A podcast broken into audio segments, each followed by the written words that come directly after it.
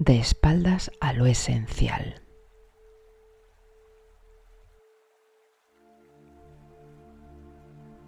Esta historia me la relató personalmente el alto lama Kalu Rinpoche cuando le entrevisté por primera vez en su monasterio en Sonada, en el norte de la India. Un hombre muy ocupado escuchó hablar de un sabio lama y se decidió a visitarle.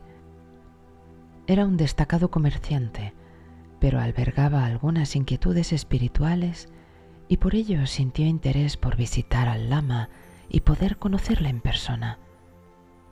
Así que viajó hasta donde estaba el lama y fue recibido por él. Aunque soy hombre de negocios muy ocupado, dijo, siento inclinaciones espirituales, venerable maestro. Por eso he venido a veros. Quería encontrarme con vos y escuchar algunas de vuestras, sin duda, sabias palabras. Sé que habéis dedicado parte de vuestra vida a la meditación y que habéis captado verdades de una realidad superior que a mí se me escapa. Cada uno tiene que acercarse por sí mismo a esa realidad superior, dijo el lama. Pero sí quiero prevenirte de que ya no eres joven y que sería conveniente que empezaras a interesarte de verdad un poco por la vida espiritual. No solo que tengas algunas inclinaciones espirituales, sino que comiences a practicar y seguir la vía de la enseñanza sublime. El hombre se encogió de hombros en un gesto difuso, como para disculparse. Explicó, lo haría, pero estoy tan ocupado.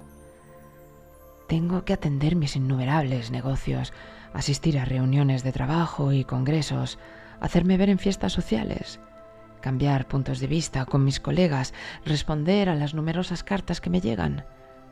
Estoy tan atareado. El lama esbozó una sonrisa. Movió la cabeza ligeramente, pensativo.